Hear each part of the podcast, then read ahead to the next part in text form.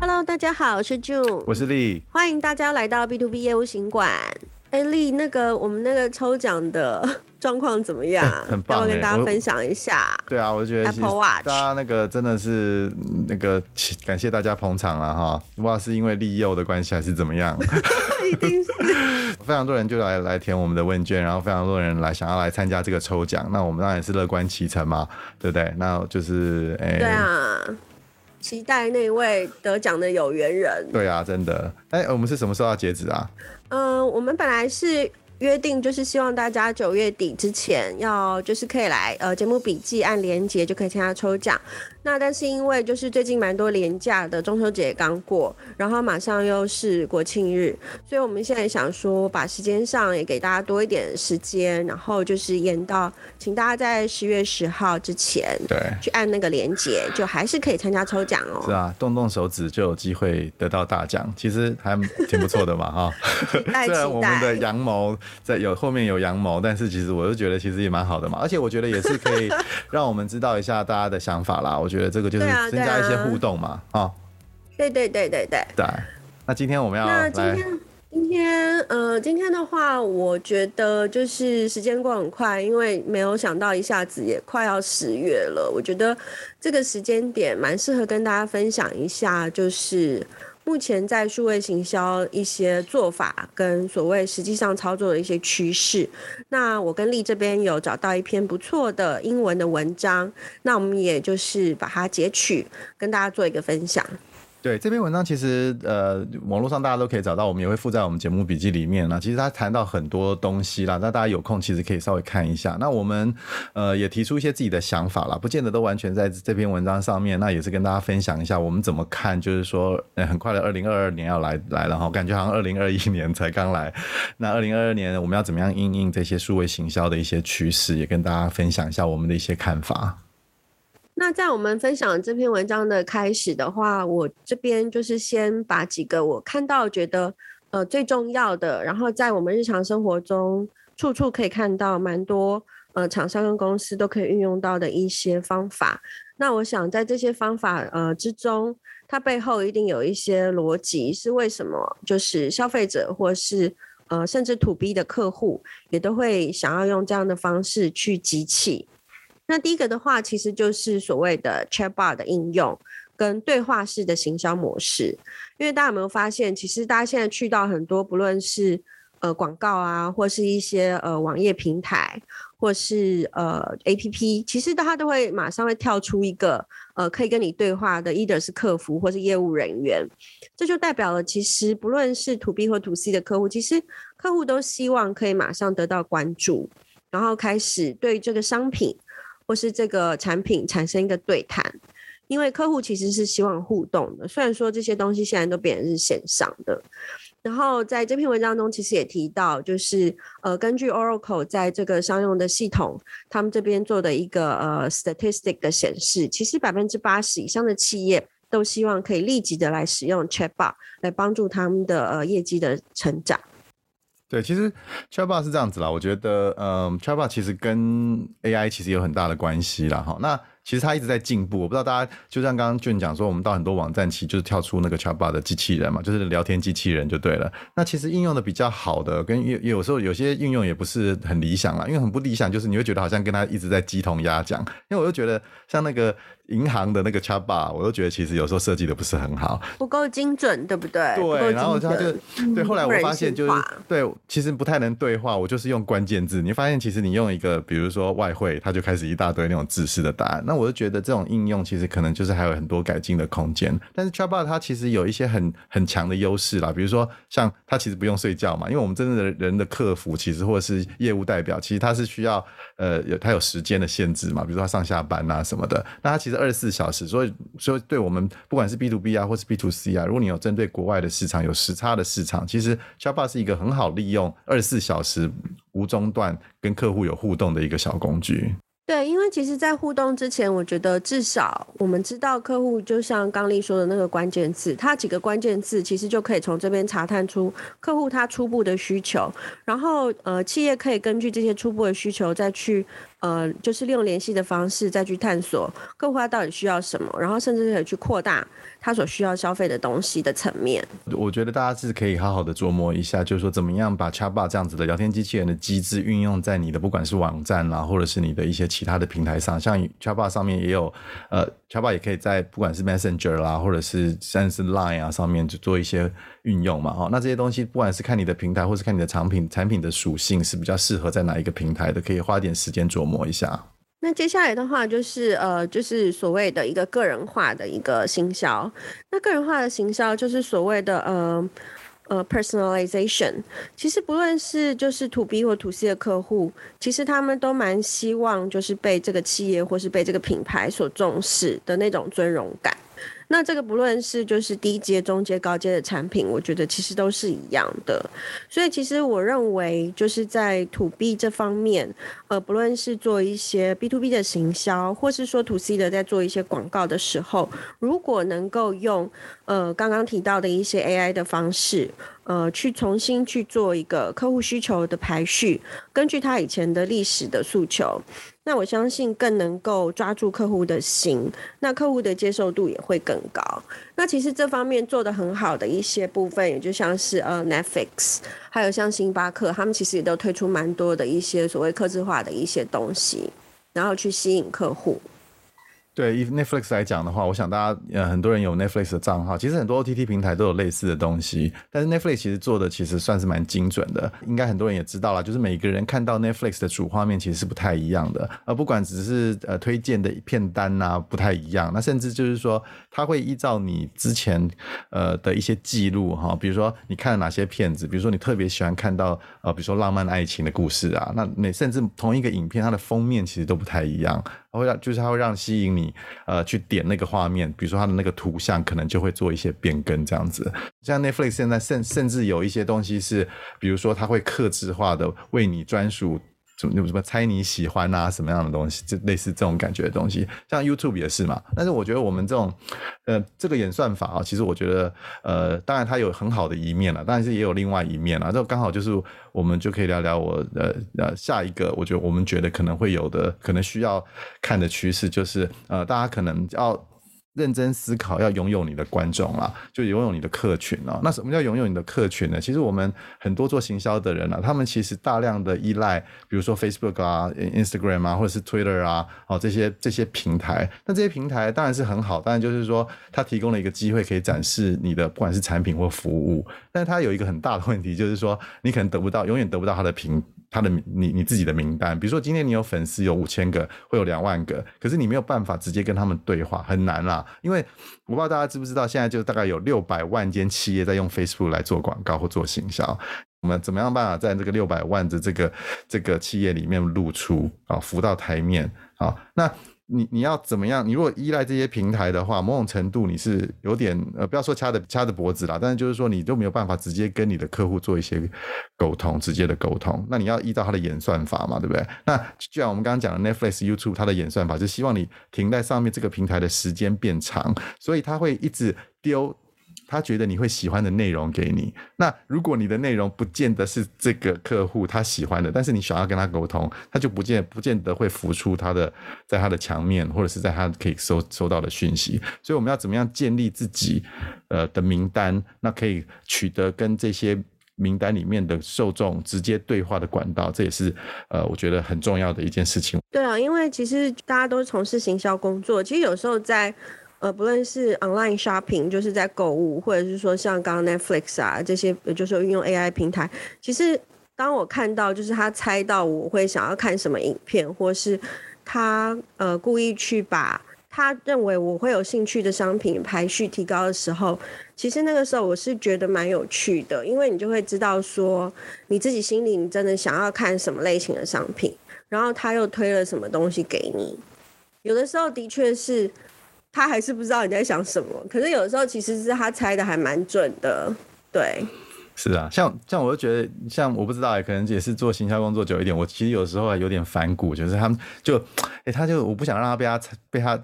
猜到我在想什么或我喜欢什么，你知道吗？我就不喜欢。对啊，而且我觉得有时候会还蛮抗拒他喂给我的东西的。这个也是，当然这个是很少数啦。我觉得大部分的人大家还是会觉得就是说，哎，不错，而且就是就最顺最简单的嘛。还有就是那种续播的机制有没有？就是他就会开始一直播一直播，那 YouTube 就一直开始一直播那个播到那个。所以我就是觉得有时候这种演算法其实反而制造了很多。就是很多那种两极化啦，因为你永远都是看到你喜欢的那一面，那这个反而也是另外一个问题啦。其实就是他在帮我们探索一些可能我们原本没有想到的东西啦。其实就是也是帮助帮助这个消费者，我觉得多多少少对某种程度对，就从行销角度当然就是这样子。另外还有一个很重要的趋势，那其实这个趋势也已经行之多年了，就所谓的 video marketing。那尤其是这几年，因为大家都大幅的运用就是 IG 来作为就是呃 social media，然后来机器来秀他们的产品，还有他们的 idea，像现动，就是大家每个人都会去看那个显示动态。所以其实，在这一块的确是影片才会呃就是有达到那个吸睛的目的。但是就是我们常在网络上看到的这些影片。有一些素质真的是不是那么的好，就是有点良莠不齐啦。所以那这点力，你有没有一些就是建议？因为我知道你在影音这块是蛮有专业的经验，而且你认识非常多不错的呃影音的工作室啦，专门帮客户去制作这一些所谓的宣传影片。有没有什么你可以分享？对我，我觉得应该是这样说啦，就是说，其实呃，要制作影片，其实很多公司都有这样子的想法跟概念，但是就是你要做什么样子的内容。那我觉得这几年其实呃，整个影音的市场也很多改变嘛，比如说现在很多那种什么抖音啊，那种短影片啊，什么这种这种概念啊。然后因为你知道，大家就是现在呃选择太多了，那其实消费者的那个就是观看者观众的那个注意力那种超短啊。记得很久以前看一篇文章，就是现在已经变成呃，最近这几年已经。那个专注力已经到三秒钟了，因为你三秒，如果他不喜欢，他马上就划掉。那这样这样这种状况的话，你是不是要做一些更吸睛的东西？那或者是说，呃，可能就要有一些颠覆的创意在里面。那当然就是说，很传统的那种，比如说那种简介影片啊，那种教学影片啊，可能就某种程度就不适用了。当然也欢迎，就是说，如果就大家有这种影片制作这种比较有创意的影片制作需求啊，我这边是当然有一些管道可以帮忙介绍大家认识这样子。那只是说，嗯，可能要思考一下你要用什么样子的形态。那你也不能就说，哎，一下很震惊，一下很很很很疯狂，很幽默。那我觉得还是要有一个某种程度的格调，因为毕竟就是说，你如果你是一个企业，或是你是一个公司个体。你有产品，你有服务的话，你还是要维持某种程度的一个呃水准，然后那这也是代表你公司的一个形象嘛，这样子。说到这块，我真的觉得我看过蛮多的所谓的教学影片，它有可能是呃线上的教育，就是所谓的教育这块，那有可能只是他想要教你，呃，就是有点像 tutorial，他要教你去这个商品要怎么操作，怎么使用。那看过这么多，我真的觉得。真的是蛮良莠不齐的，因为有一些真的是你看，也许呃十秒，你大概就觉得，哎，这个影片很吸引你，很想要了解这个商品是怎么去操作，怎么用会达到最好的效果。有一些真的就是超级平铺直述的，所以我觉得在这一块还是蛮多公司有很多进步的一个空间。对，其实有时候你也可以运用一些平台上面的一些功能啊，比如说像 YouTube，它其实可以分段嘛，那你就是可以在内容叙述里面，比如说啊三分十秒的时候你在讲哪一个东西，然后那五分六秒的时候你在讲哪一个功能，其实你运用这样子跟就是互动的机制，大家可以去随选，因为现在大家的耐心都不够。长啦，就是你要提供一个方法，让它可以有捷径的这种概念，这样子。对，那说到这个，其实我们也看到今年因为疫情的关系嘛，哈，那其实呃，像我们自己是我是自己是做活动的，那其实都要思考要怎么样去突破现在这个疫情的一些限制。那我也觉得就是呃，新的一年啊，或者是现在开始，那很多行销活动啊，未来我相信应该就是走这种混合式，就是那种 hybrid 的这种形式，它可能就不不不见得一定是纯呃这个。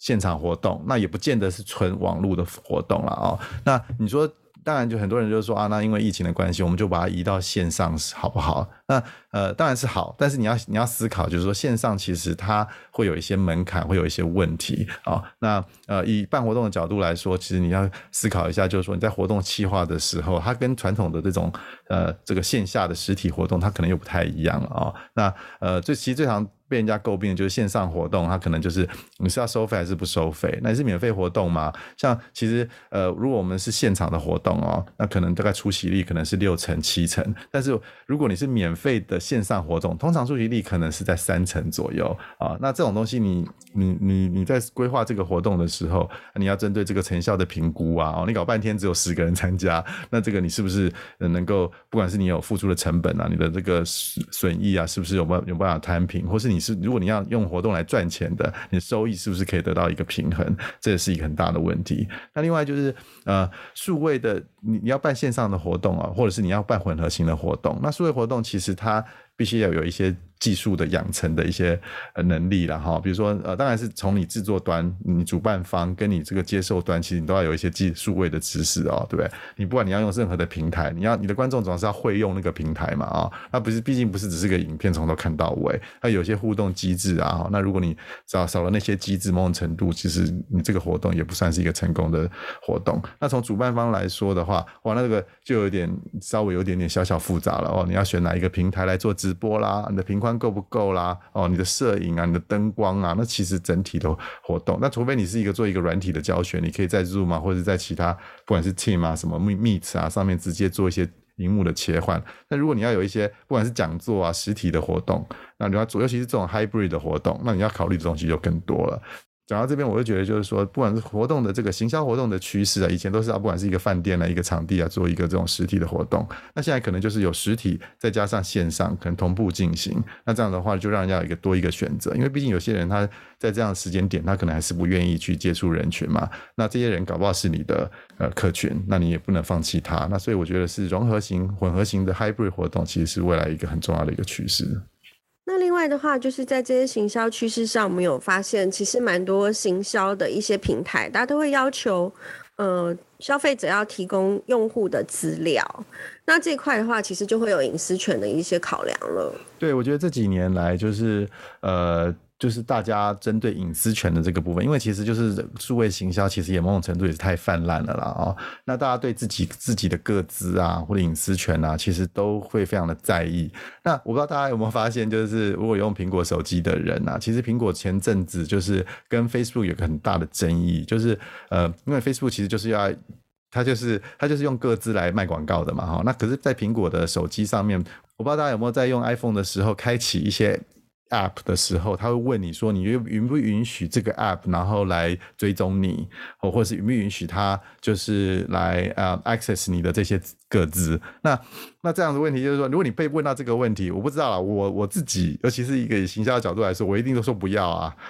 那这个会，那大家如果说百分之七十八十人都按不要的话，那这些呃，当然会对整个广告啊，或是行销的这个环境业界做造成很多的影响啊、哦。那所以呃，不只是。Apple 哦，那我觉得像像 Google 啊，最近也把那个 Cookie 这个东西，他说两年之内要废除嘛。那 Cookie 是什么？其实就是它会记录你在这个网站的一些轨迹，然后知道你买什么。我们有时候常常看到，不管我们去呃逛了什么购物，我们要买一个什么吸尘器啊，突然就在 Facebook 啊或在其他的网站上面看到那个那个吸尘器的广告一直在旁边出现啊，这种就是 Cookie 在做的事情。那如果这个东西不见了，那这些你要你要以后的以后这些 Facebook、Google 它怎么样去发挥它的行销、它的广告广告的功能？那所以这个东西，呃，也是要我们要去思考一下这样这样的东西了哈。那就是，嗯呃，尤其是这种这几年来，就消费者的意识很高涨嘛哈。那在欧洲，像 GDPR 啊这种这种东西，它规范很多，不管是我们制造商或者是服务厂商，你要在各自的时候要请请人家同意一些事情。那这个东西其实我们在